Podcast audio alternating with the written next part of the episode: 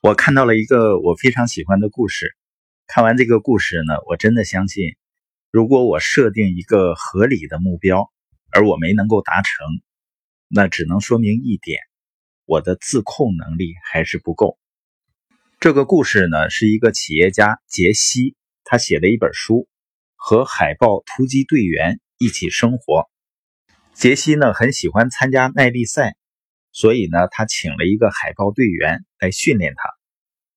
那在三十一天的时间里面，不管是身体上还是精神上，海豹都给了杰西很大的推进。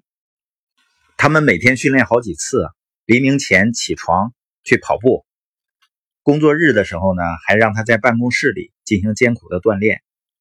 他们会在冰天雪地的深夜里跑，会做几百个俯卧撑。和引体向上，会去附近一个结冰的湖，凿开冰面，跳进冰冷的水里，然后在冻僵之前快速的跑回家。海豹说：“啊，如果你想超越极限，你必须训练你的极限。”杰西慢慢了解到海豹的一些习惯，他有的时候晚上呢吃的很少。他说他喜欢饿着肚子入睡，所以呢他会被饿醒。他说：“生活就是远离你的舒适区，或者有时呢，他会在严寒的天睡在户外，而且只穿薄薄的裤子和衬衫。”他说：“如果你不挑战自己，你不会了解自己。”海豹曾经讲过，他参加的一场比赛，参赛者呢可以跑二十四小时或者四十八小时。海豹报名参加了四十八小时的比赛。在大约二十三小时的时间里，他跑了一百三十英里，但是他的肌肉拉伤了。他问裁判是否可以按二十四小时给他记录成绩，裁判说不行。海豹就说明白，他要了一卷胶带贴在了肌肉上，然后强忍着伤痛，一瘸一拐的走完了剩下的二十四小时，完成了整整四十八小时的比赛。海豹说：“啊，当你认为你已经完成的时候，其实你只用了自己能力的百分之四十来做这件事儿。这恰好就是我们施加给自身的极限。当他们训练结束以后，杰西回顾他学到的东西以及他是如何改变他的。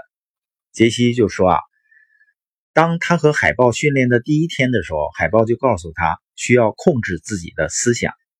他以为这只是一句俗语，随口说说。”但现在呢，觉得他可能比他最初认为的更真实。我们每个人的大脑有的时候会对我们撒谎，并且让我们信以为真。这句话什么意思呢？你有没有告诉过自己不会做这个，或者不能做那个？实际上这不是真的。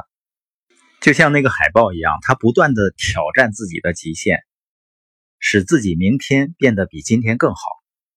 当然，我们大多数人呢不是突击队员，但是呢，我们都有更多的能力没有被开发。假如我们开发的只有百分之四十，或者百分之二十五，甚至百分之十，会怎么样呢？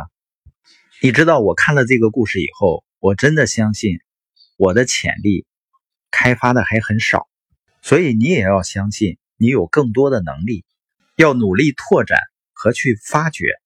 这有可能是你重塑自己的能力、拥抱无限制生活的第一步。